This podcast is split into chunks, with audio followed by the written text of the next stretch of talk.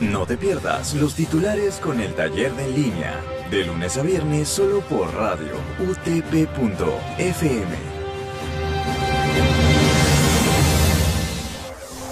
Buenos días radioyentes, bienvenidos una vez más a los titulares por radio utp.fm. Siendo hoy jueves 18 de marzo, estos son los titulares. Actualidad. Tercer lote de 50.000 dosis de la vacuna Pfizer llegó a nuestro país para continuar proceso de inoculación.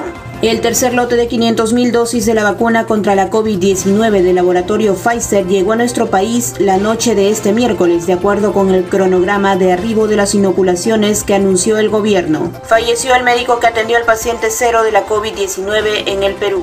El médico Luis Enrique Ramos Correa estaba internado en el hospital Edgardo Rebagliati debido a que tenía el 90% de sus pulmones afectados. Política. Exministro declaró que Martín Vizcarra lo utilizó como intermediario para recibir sobornos, según fiscal. José Manuel Hernández, exministro de Agricultura, autorizó que se develara su identidad de colaborador eficaz del proceso en el cual ha señalado que coordinó la entrega de un pago indebido de 1.300.000 nuevos soles de parte de la empresa IXA al expresidente Martín Vizcarra para la construcción del hospital de Moquegua. Locales. Gobierno dispuso restricción en la movilidad de personas a nivel nacional durante Semana Santa. La medida adoptada por el Ejecutivo busca evitar contagios del nuevo coronavirus por las movilizaciones que se registran en el país por Semana Santa. Internacionales. Colombia consigue aplicar un millón de vacunas contra la COVID-19 en su primer mes. El proceso de inmunización contra la COVID-19 comenzó a un ritmo muy lento, razón por la que el gobierno de Colombia fue duramente criticado, pero en la última semana las autoridades de salud aceleraron la aplicación de los 2,24 millones de dosis que ha recibido el país. Muere John Magufuli, el presidente de Tanzania que nunca creyó en el coronavirus.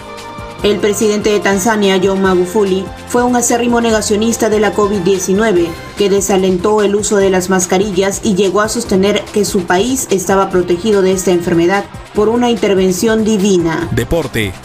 Alianza Lima no se mueve de la Liga 1. La federación emitió comunicado tras fallo del TAS. Sigue en la élite del fútbol peruano. Este miércoles se dio a conocer el esperado fallo del TAS en relación a la controversia entre Alianza Lima y la Federación Peruana de Fútbol con Carlos Stein. Así el tribunal arbitral decidió que los íntimos tuvieron legitimidad en su pedido, por lo que restaron puntos al conjunto carlista.